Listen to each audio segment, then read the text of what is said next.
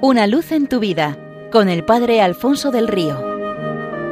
Un cordial saludo para todos los oyentes de Radio María desde el Seminario Diocesano de Getafe. Hoy os traigo un cuento chino. Wally era un campesino sencillo y generoso. Cuentan que un buen día, regresando a casa fatigado por el calor y por la carga de una de juncos para cubrir el techo de su cabaña que llevaba a sus espaldas, se paró un momento para descansar. En esto llegó volando una bonita mariposa que se posó sobre uno de los juncos. Márchate, hermosa criatura, le dijo, disfruta de la libertad que Dios te ha dado. Pero por más que alejarla, la mariposa una y otra vez volvía sobre los juncos del campesino.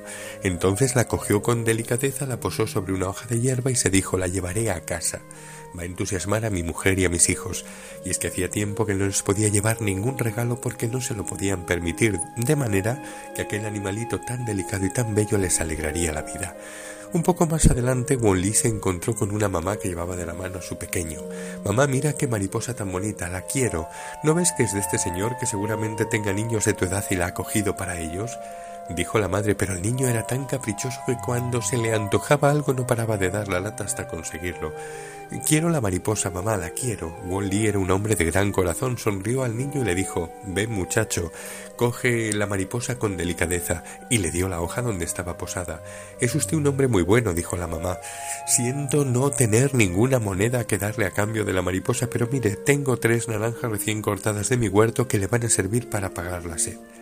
Wally estaba sediento por el calor y por la carga, pero en lugar de comérselas decidió guardarlas para su mujer y sus hijos, diciéndose seguro que no han visto unas naranjas tan grandes y tan buenas. Pero poco más adelante se encontró con un comerciante de telas, que exhausto del camino descansaba junto a un fardo de piezas de seda. Desde esta mañana estoy caminando por estas áridas tierras y ni un solo arroyo para beber un sorbo de agua. Buen hombre, ¿no tendrías algo por ahí para calmar mi sed? Coge estas tres naranjas, su jugo te aliviará, le respondió Li, al tiempo que se las daba. Mil gracias, y ahora soy yo el que quiere premiar tu generosidad, le dijo. Toma esta hermosa pieza de seda y llévasela a tu mujer, le va a encantar y seguro que es capaz de sacar de ella un vestido hermoso. Wally tomó la pieza, la agradeció y se marchó contentísimo a casa, pero al retomar el camino principal se encontró con una comitiva que portaba una litera de mano. Se trataba de la princesa.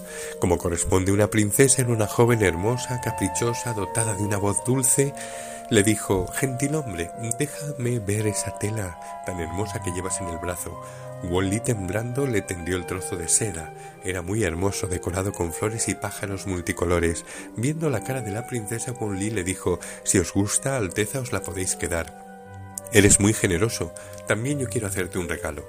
Y la princesa le entregó una bolsa de tela. Wally la cogió y apretándola fuertemente se marchó a casa. Llegado a la cabaña llamó a su mujer y sus hijos y temblando volcó el contenido del saquito, y como era de imaginar estaba repleto de monedas de oro. ¿Qué vamos a hacer ahora con toda esta riqueza? Entonces, pensando como de costumbre más en los otros que en sí mismo, se le ocurrió comprar con el oro un buen pedazo de tierra y dividirlo en porciones más pequeñas para dar una de ellas a cada pobre y así proporcionarles un modo de vida que les permitiera salir de la mendicidad.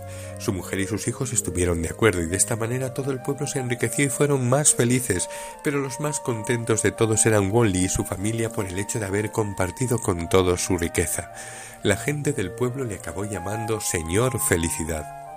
Nuestro protagonista de esta semana es un buen ejemplo para la recta final del Adviento, de cara a poner cuanto somos y tenemos en las manos de Dios para que Él acontezca en nuestras vidas y en nuestro mundo. Lo que le damos a Cristo, lejos de perderlo, lo vemos retornar a nosotros multiplicado y cuando lo que le damos es a nosotros mismos, le vemos al Señor corresponder a nuestro don dándosenos Él mismo a nosotros, formando su corazón en el nuestro y impulsándonos a llevarle a los demás. Y esto no es un cuento chino, se trata del don más grande que podemos hacer a otro, entregarles a Cristo. Eso es lo que hicieron generosamente José y María, los personajes cumbre del Adviento.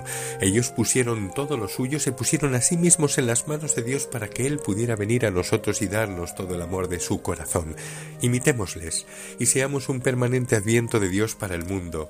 Seamos de Cristo sola y enteramente de Cristo para siempre del Señor Santo y feliz Adviento. Una luz en tu vida con el Padre Alfonso del Río.